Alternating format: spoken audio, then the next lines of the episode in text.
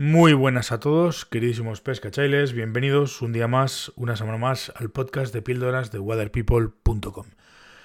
Hace unos cuantos episodios hablé de lo que suponía y de las ventajas que ello nos, nos llevaba eh, infralinear una caña.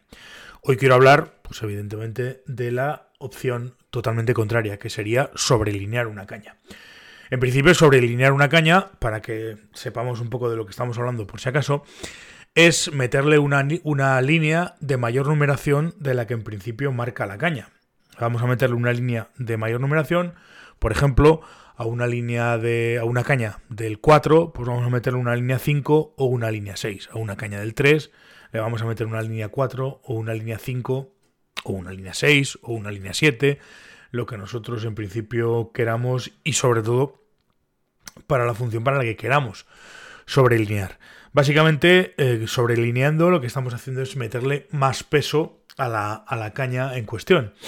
Si yo tengo una caña, me da igual la acción eh, de línea 3, si le meto una línea por encima, una línea o dos por encima, voy a meterle más peso, con lo cual eh, vamos a conseguir que esa caña, por decirlo de alguna manera, se haga un poquito más blanda. Un poquito o un muchito, dependiendo de la acción de la caña. Yo puedo, puedo convertir una caña blanda en una caña muy blanda o una caña dura en una caña un poquito menos dura o un poquito más blanda. ¿Para qué me sirve esto? Pues hombre, en principio sobrelinear básicamente me va a venir muy bien o me va a servir en situaciones en las que yo no tenga mucho espacio para poder volar línea o no tenga mucho espacio para cargar la caña o no tenga o, quiera pescar de punta. En principio, mm, meterle más peso a la línea me va a hacer manejar en principio menos línea, como, como os digo.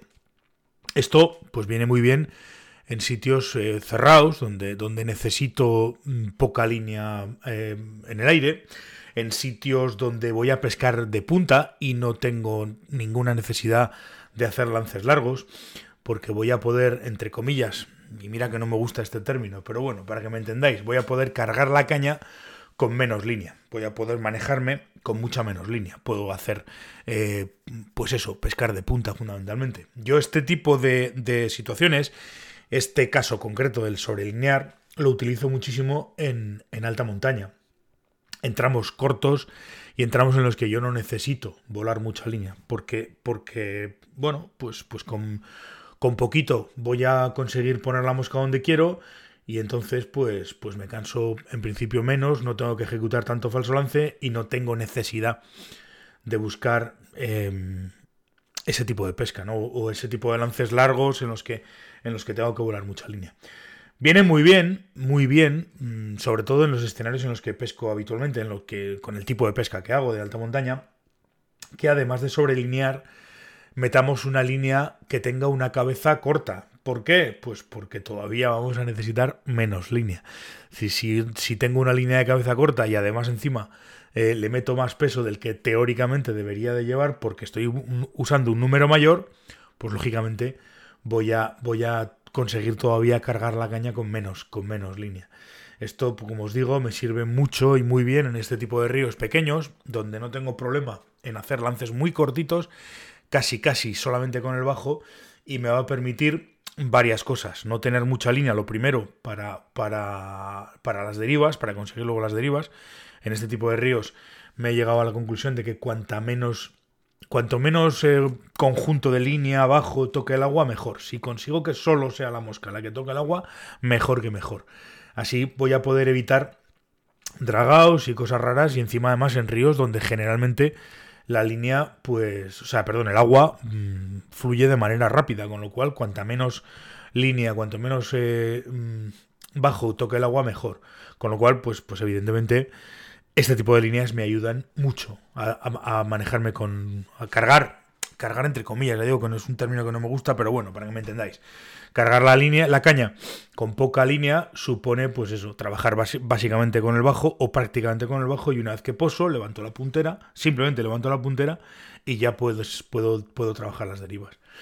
Esta es fundamentalmente la principal virtud que tiene sobrelinear. En situaciones normales, en las que tengo sitio, en las que tengo eh, posibilidades y demás, sobrelinear no tiene mucho sentido, a excepción de que tenga una caña muy, muy, muy, muy dura y la quiero hacer un poquito más blanda. Aún así, voy a tener cierta dificultad porque siempre que yo añada peso a la, al conjunto, caña, línea y demás, pues, pues evidentemente necesito una técnica muy depurada y aún así muchas veces no voy a ser capaz de controlar eh, toda esa línea que estoy volando. Sobrelinear me viene muy bien en espacios pequeños, eh, me viene muy bien con, con, un perfil que me permita hacer lances rodados, con lo cual añado más peso.